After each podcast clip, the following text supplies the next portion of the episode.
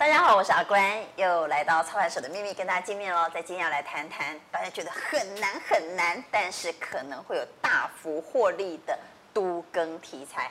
什么样的案子能够都更成功？我应该去买老房子吗？那如果我现在就住在老房子，我想要都更，我又该怎么办呢？在今天邀请到两位专家来到我们节目的现场，邀请到台北市都更学会理事长蔡汉林。主持人阿关你好。嗯。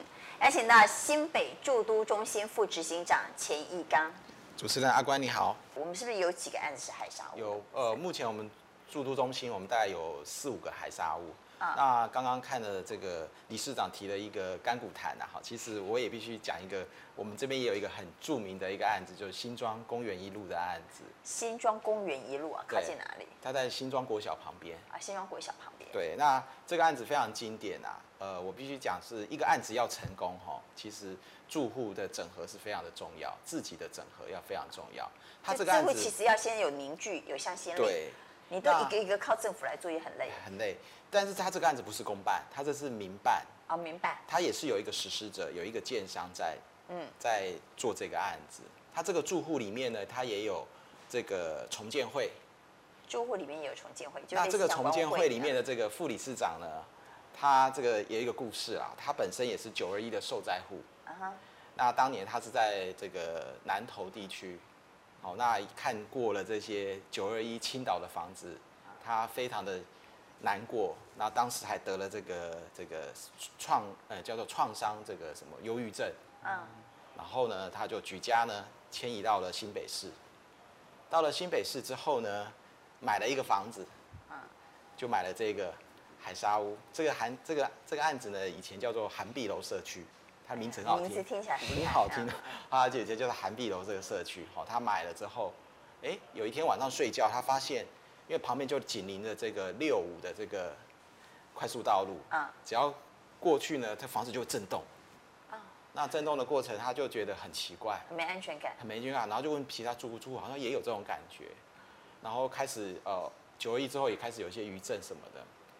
就发生之后，发现哎，去做了鉴定，哇，居然又是海沙屋。哎呀，怎么那么倒霉呀？真的，真的，他就买了，等于又人生又再来一次的这个，遭遇到了这样的一个这个打击。他自己有去请算命看一下八字嘛？但是呢，他告诉他自己啦，因为我我跟他也算熟了，那他有讲到是说，其实要做一个都根要三星。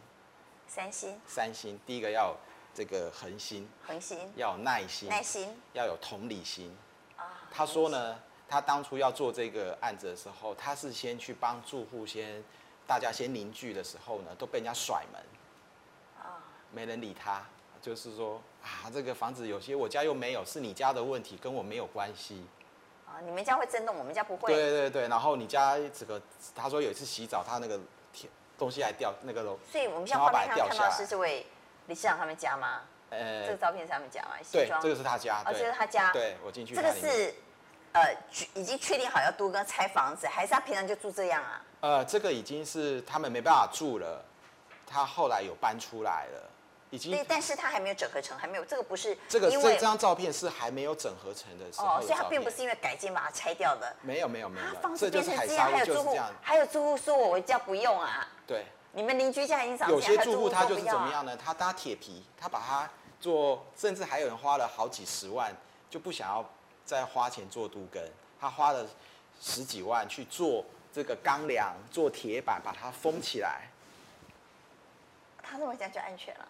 呃呃，有些的住户就是这样子 啊，所以你看到这个照片，就是，这个照片还能够不做吗？哎、这个真的太离谱了，还会有住户说我们家不需要。哎呀，这个实在是。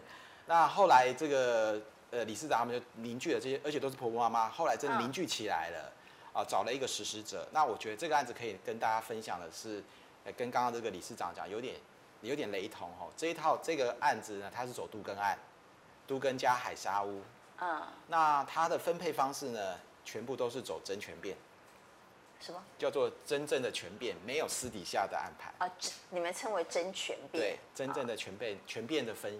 分配真权变，所以私底下的叫什么？假权变。呃，一般来讲就 是我可能透过呃都市更新的权利变换，可能去跟政府申请的容积奖励，事业计划跟权利变换申请容积奖励之后，那因为可能有一些过去一些民众呢对都更案的误解，都认为是像刚刚讲的什么钉子户，我撑到最后我可以拿多少？那当然有些建商呢，他为了省这个时程，他可能就会给这些住户可能有一些比原本要分配的比较优厚的在优厚的条件，可能租金的补贴，那叫甲醛变。对，所以这个案子就是完全都依照分配的结果，就是依照事业计划跟权利变换计划。审出来的结果来做分配，最后呢，这总共九十一户呢，总共整合到了最后只剩下三户。那都更其实刚刚有谈到，只要百分之二十同意就哦，百分之八十同意就可以，有百分之二十不同意是可以的。对。那他不同意我们怎么办？呃，当然啦，就是、像王家这样马上搬出去上新闻呢。嗯。那怎么办？通常怎么办？呃、现在自从文林院事情之后呢，哦、政府有定了一套这个关于。呃，你要去跟他做协调，要去做强拆之前的相关的所有的预备动作，全部都要做的完备之后，政府才会进去做这个强制拆除、代为拆除的这个这个动作。不然的话，你政府不会去帮你做这个事情。就他会有一套 SOP 的，有一个 SOP，你开几次会，照这个几次协调会，对对对。那这个案子呢，最后这三户呢，在去年年底的时候也全部同意了。啊后来他们自己同意的，对所以他们并没有被强制拆迁。没有没有，这个案子没有。啊，所以这个案子也算是整合的非常成功的一个案子。现在盖好了吗？呃，目前在今年四月要开始这个动工。哦，今年四月要。现在在拆了，现在在拆了。跟着恭喜恭喜啊！能够都都跟能够谈成，就好像中乐透一样，中一个小乐透一样。对。那他们不需要拿钱出来吧？呃，这个案子也很特殊的就是。这个使者也蛮有诚意的，啊、他们就是分了三种三种方案。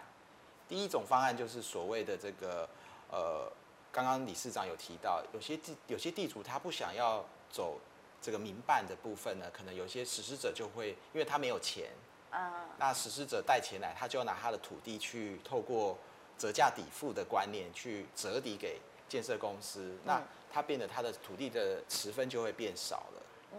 哦，所以这些住户呢，他不想要这样。但民办你要拿钱出来吗？呃，民办有分这个，你要不要拿钱？我们就跟建商合建，然后建商盖好了，他可以拿走房子，不是我们就不用出钱。对，这种是一般来讲不出钱，但是你的你的土地面积会变小。哦，这种我们土地面积会变小。对，那当然就有一些住户就觉得说，我不想要土地面积变小啊，我有钱啊，嗯，就可能像阿关的朋友一样，我有钱，我可以多认，或者我有口袋很深，我可以来，我可以自己出出资来盖这个房子，嗯，所以。在他那个呃，在这个海沙屋里面，第一种方案就是他是自行出资的，自行出资，自行出资。那这个建设公司只是做一个违建，帮你盖房子，啊、然后第二，对对对，然后跟一些管理费就支付这些管理费。那、啊、第二种的部分就是说，他真的没有钱，啊、那他就真的是透过这个折土地折抵给建设公司，那建设公司可能就是回馈他的。分配回来的就比较少，那有一部分你就要把这个利润给分给建商嘛。那第三种的部分就是，呃，都更就是让慢慢的这个过程啊，嗯、过程这个案子从一百零四年到今年一百一十年也七年，过程之中有些人总要有现金的需求，或是他想要离开，那他就把这个转卖，把这个卖给把这个产权就卖给了建设公司，那由建设公司来取代他的产权之后。来办合建，所以换句话说，在这个都更案里面，等于有三种的这个方案量身定做的这些这个资金的一些来龙。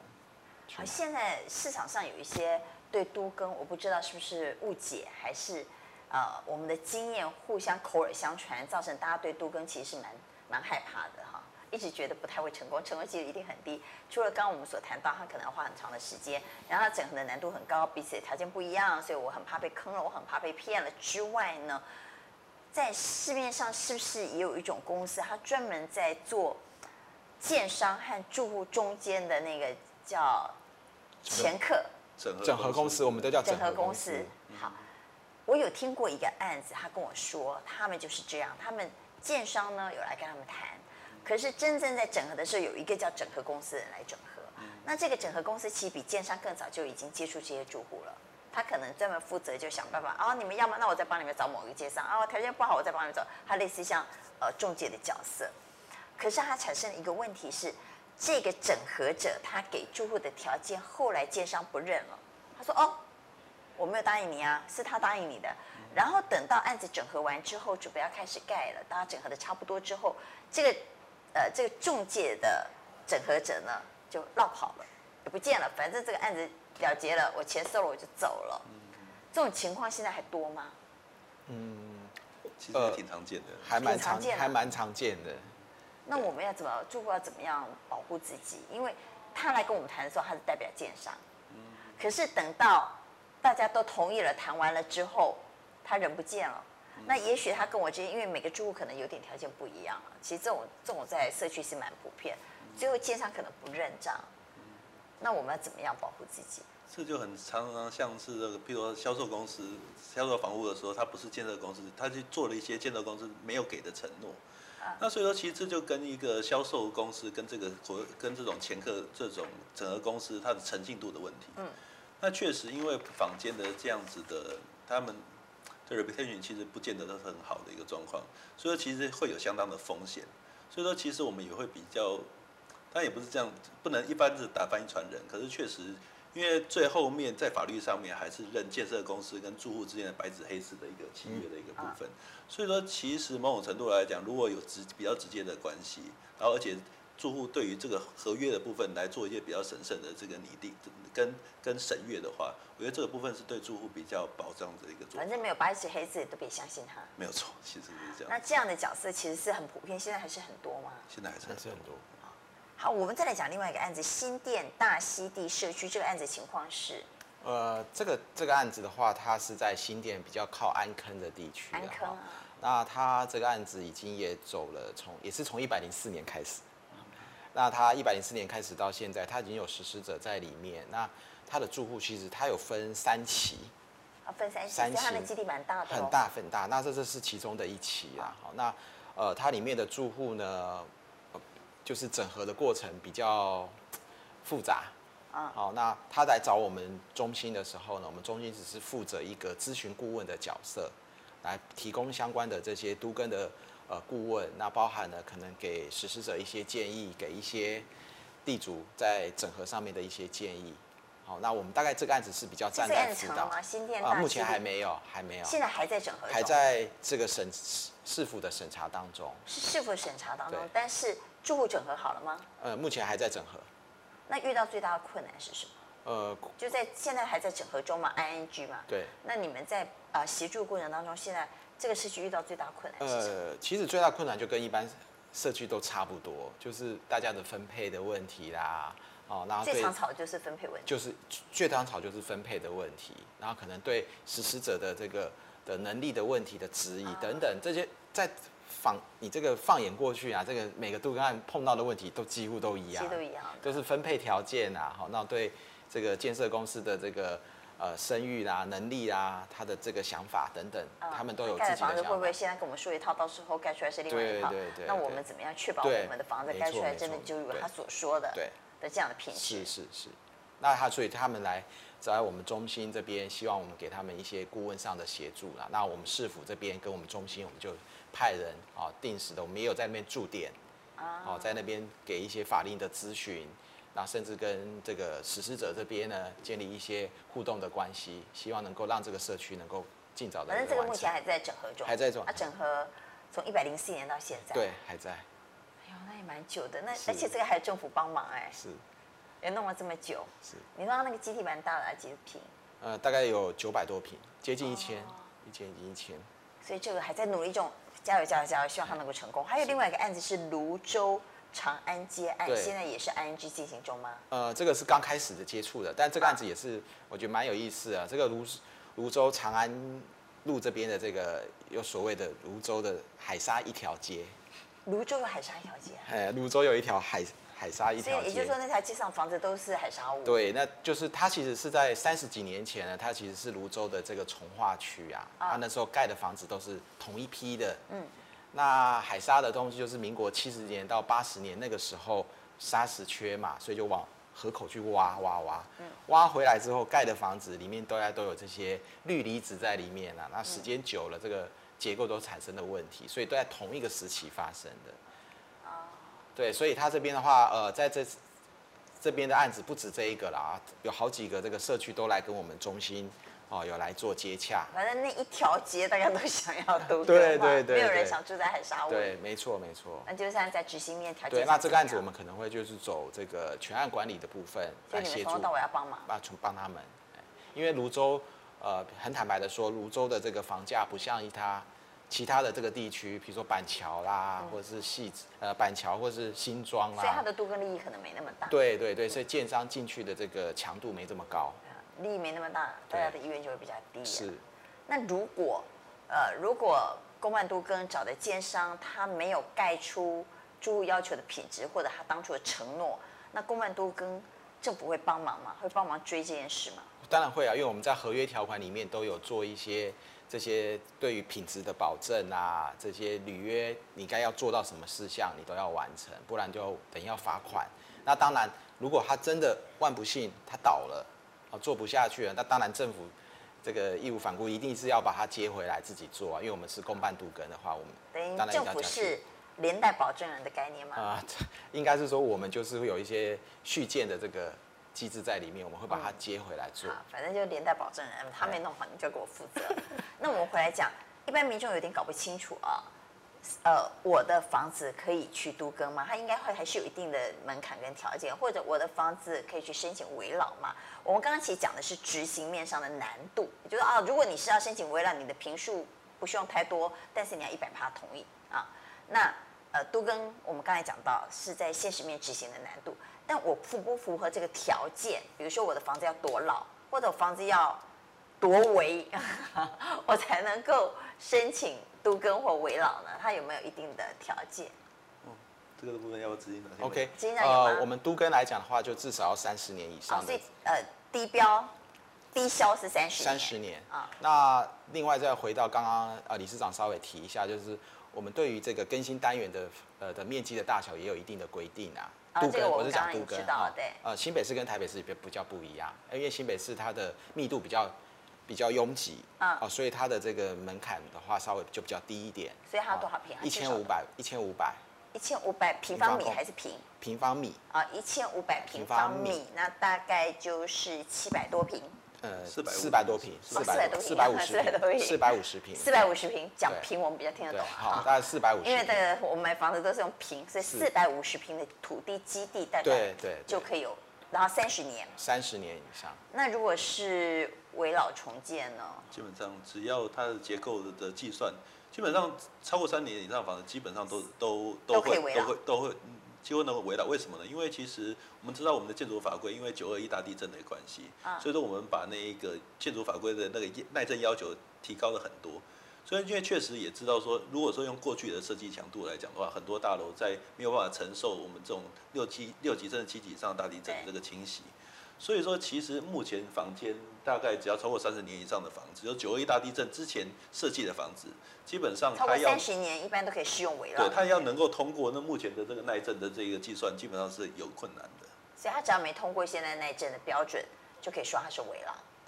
对，对。那以前有那个黄标跟红标哦，对对，那就更严重了，那就是。那你只要有贴黄标就可以吗？就可以申请。如果你还没有到三十年几乎可以了，几乎都可以了，黄标几乎都可以了。黄标就可以，所以你即便没有到三十年，假设你是十几年房子，可是你有黄标，你就可以申请围老。可以，可以。啊，这样我们就知道到底围老的条件是什么，或杜更的条件是什么。那我在问我的朋友说，买透天厝比较容易申请，呃，比较容易执行都更或者是围老，因为我们的户数简单。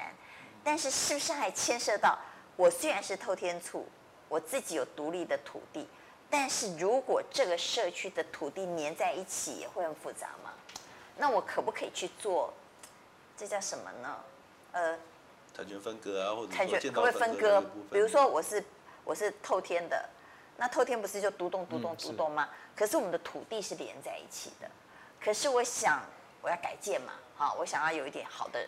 呃，好的条件，因为政府通常都跟就会给我容积奖励啊什么，我希望能够拿到这个好的条件。可是我们土地连在一起，就很多人都在一起啊，所以很麻烦。我，我可不可以去做？嗯，这部分有很多的策略的。不过其实阿关，我这个部分我还是身为学会的理事长，我还是要呼吁一下，就是说，其实当然大家很多人很想改建，可是我们有没有有意识到说，其实我们叫做都市更新。都市更新就是我们现在目前来讲，如果说很小基地的一个部分来讲，我们大部分都做的只是叫做建物更新而已，只是从老房子变成新房子。可是因为它的基地太小，它很难做什么样的事情去去改善我们的都市，它只是旧建物旧换新而已。它其实那我就是一个小老百姓，我就想让我的房子对，可是平数变多一点，然后房子新一点啊。对对对，可是你我们知道现在的新房子哈，因为以前的房子很单结构很单纯。现在的新房子什么样的东西？就是说，譬如说，它要消防，它有机电，它有停车，它有所有的设备。其实，在小建小的案子里面，其实尤其是我们最近的营建物价非常高涨的一个状况之下，小基地的这个建筑物，不光是它的那个设计品质、公设品质，然后还有整个，而且另外一部分造价也非常的高。所以说，其实说真的，以这个重量，不光是，当然我们以。小老百姓、小老百姓的立场来讲的话，当然就是我们顾自己就好。可是，不光是对都市的效用不是很大，可是对自己来讲，它的品质也很相对的低，而且成本相对的高。哦、所以说目前来讲，盖房的成本太高了。对对对，尤其是小基地的部分来讲，因为它是麻雀虽小，五脏俱全，更高。所以说，其实大基地的那个建筑物跟小基地的建筑物，它的成本是不成比例的。所以说，其实现在来讲，我们可能很难想象，就是说以前，因为现在缺工缺料的关系，那甚至现在一个小基地的台北市一坪要盖到三十万以上，才能够盖得起来。房子公共房子是不含面粉吗？不含土地吗？不含土地，光是光建筑成本要一坪三十万啊。对，没有错。所以这非常惊人，很多人都还不知道。房价怎么不可？怎么可能不涨呢？那个成本就要三十万，那街上还要赚钱啊！所以这是一个很可怕的一个状况。而且还有那个贴水，你知道，就是因为我这个房子盖了，我是可能三年后才拿到尾款，所以它有那个贴水和折现，它还要算这个部分呢、啊。那怎么可能房价跌得下来？对，所以这个造价，所以现在目前来讲，就是造价，就是新我们发现发现新房子的部分，常常很多的区域，新房子的售价，就是预售屋的那个价格，比现在的那个就是新古屋的价格还要高很多。那那是应该的，因为它有那个时间的。嗯。那个呃贴水的那个成本要做计算嘛，一年你至少给人家算五趴。对，格温那也，所以说其实聪明的消费者其实也可以做一些选择啦。好，但是你刚刚讲的很有道理，就是说我既然是都市更新，你就你自己这一户，你们对这个社区的帮助和都市的市容的帮助很小，但是我我如果跟别人一起做，我就得赌上时间和赌上失败的风险。有没有都根机会？就是刚刚我们前面都讲到，嗯、你至少要符合都更的条件。是，当然它的市场性也要好啊。嗯，不然你没有市场性，不会有建商来帮你都更，你就变成要刚刚讲的自办都更。嗯、那自办都根当然就是面临到办理都根最困难的就是人的问题。嗯，人先自助，必有人后人助啊。这是这是办都更，我们这个我做都更也快二十年了哈。这个最大的感受就是你要先有自己自住。人家才会帮你。那所谓的你自住呢？从刚刚讲的，呃，你可能自己对杜根的条法令要熟悉。嗯，法令要熟悉。所以中介都告诉你，这个房子可以都更。但是你自己要去。对对对，但是你自己要去判断，这到底能不能都更。但是当然，都更不是这么容易的一个学问呐。所以第一个，你先，我我们是讲的更务实一点？我如果今天去看房子，中介告诉我这个案子可以都更，我要做什么？来确保它的机会是高的，我是不是要先知道那个土地的？呃，你至少要知道这个土地的。那个地籍图。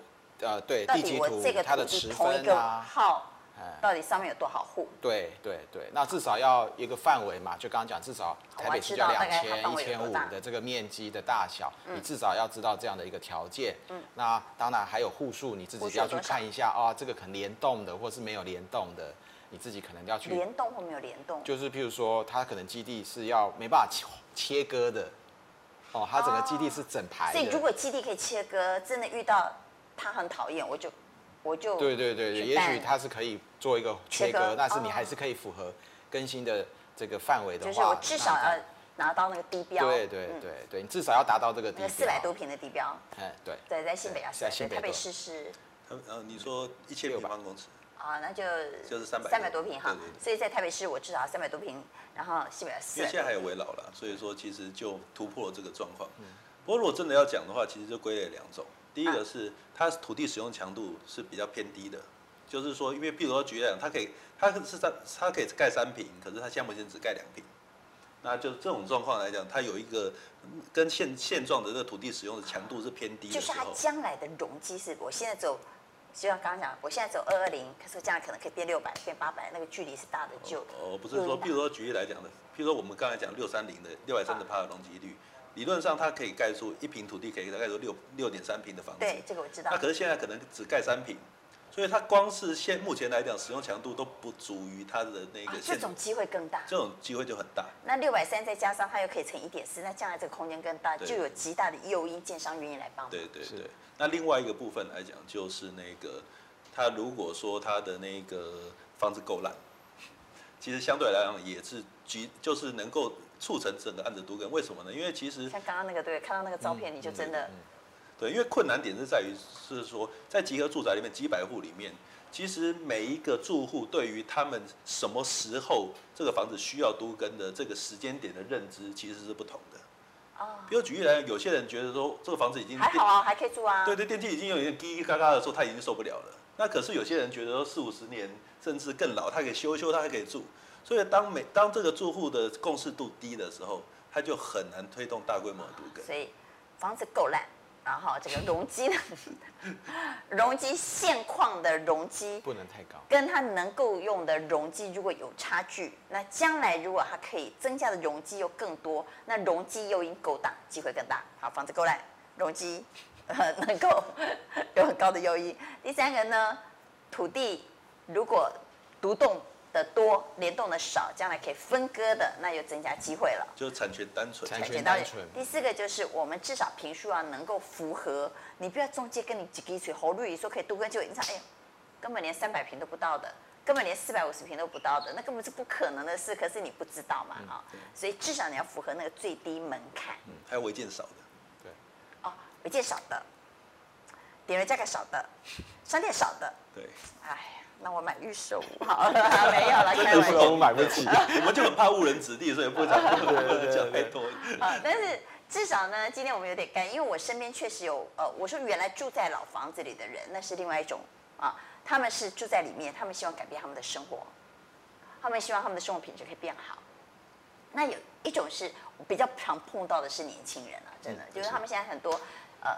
三十几岁的年轻人，他们成家了，想买房子，他们实在是在新北、台北、双北买不到，在没有那个预算买大楼，或者他们也想说，我不要花那么多钱，我可以住比较大的空间，因为我我我的钱去买大楼只有十八平，可是我去买公寓，我可能可以买到三十平，对不对？他们就可以，呃，可以有比较大的空间，这样的年轻人其实非常的多。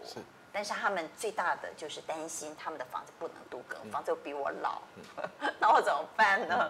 啊，所以今天我想，呃，透过两位的经验，可以让很多呃呃年轻人，如果你想买房子，想买老房子来参与都更啊，到底机会高不高？有一点基本的判断标准。那如果你是住在一些老社区里，你也想要都更，那我该怎么样整合比较容易达到这个目标？我想都有一些比较呃比较务实而且明确的概念。好，最后还有没有一点点？我们还有一点点时间哈，我们请两位再提醒，不管你是住在老社区里，还是你想买老房子，给一点建议。嗯，OK，还是一句老话啦，要办理都更要成功，还是要靠自己。要靠自己，要靠自己，不能一直想指望别人。对，不能指望别人。就是说，其实目前的都市更新制度有一个非常大的缺陷，嗯，就是所谓的，因为。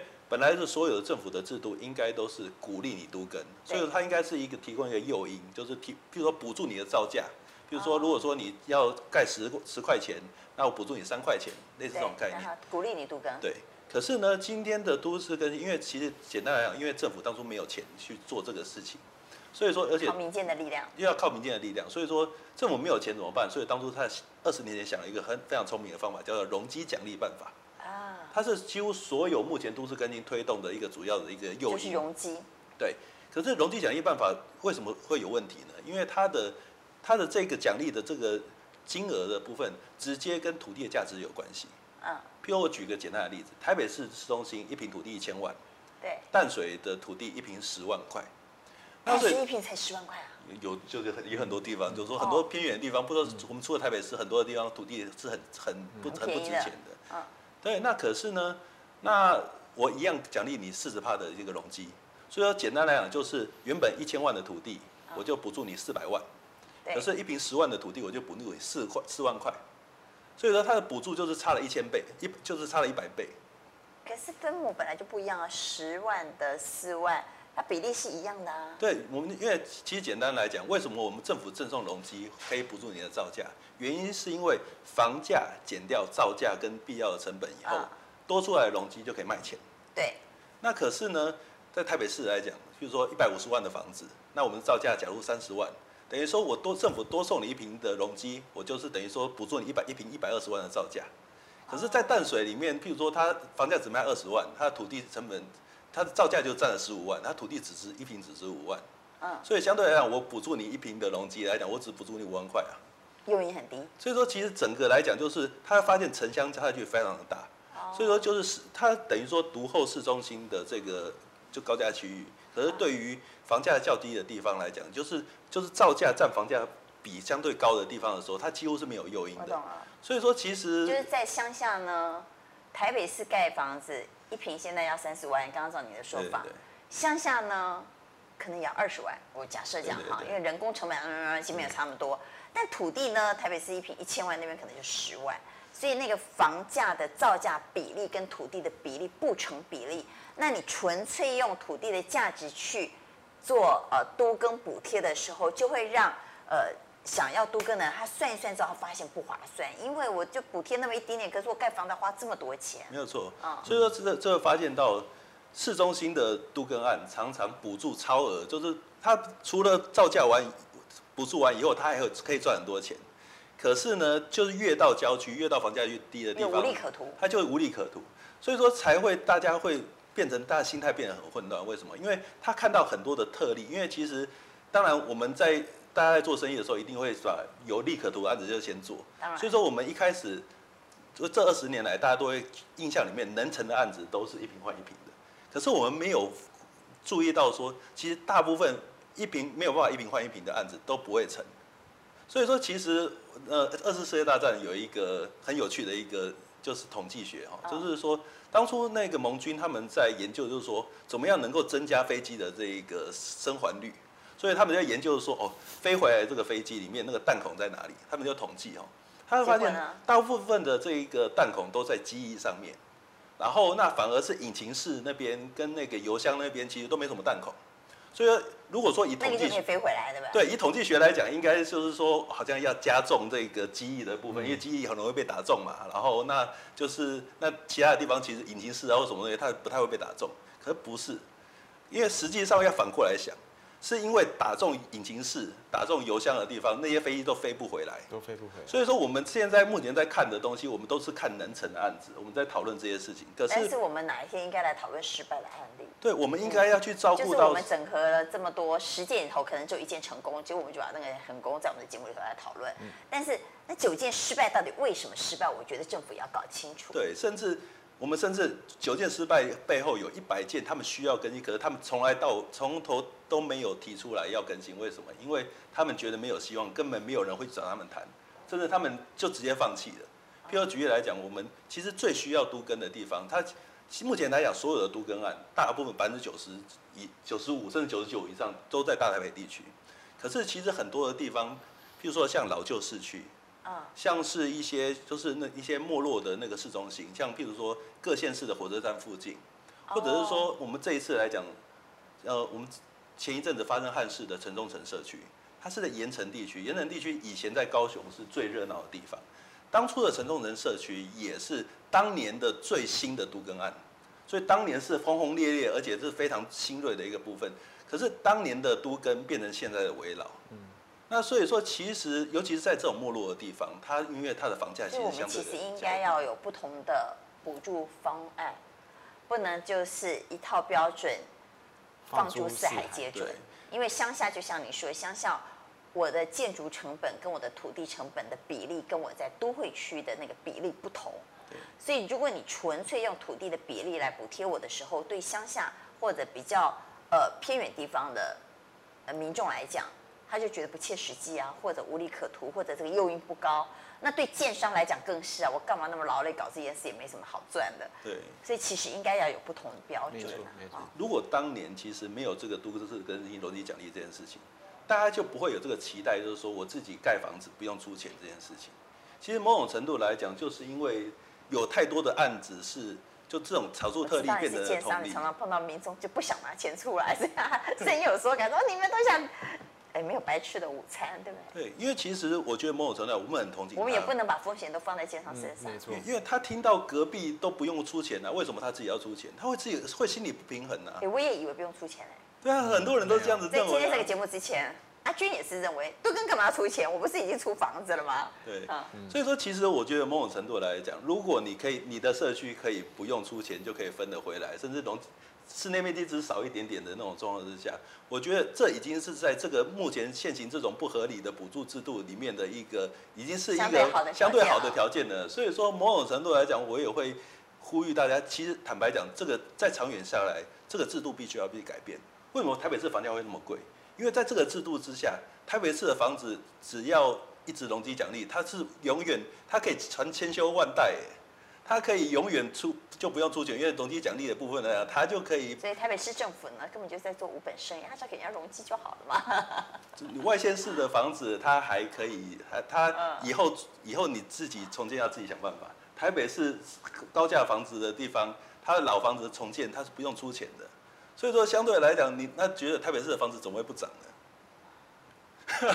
所以说，某种程度来讲，这样子不合理的制度，政府是不是应该有不同的思维啊？如果我们不要把城乡，呃，也就是说，如果我们希望城乡差距变小，那在都跟这件事上，也许在奖励办法、在执行层面，都应该有一些不同的思维。好，谢谢两位分享你们的实物上的都跟经验，给我们很多的帮忙。谢谢两位，谢谢，谢谢，谢谢。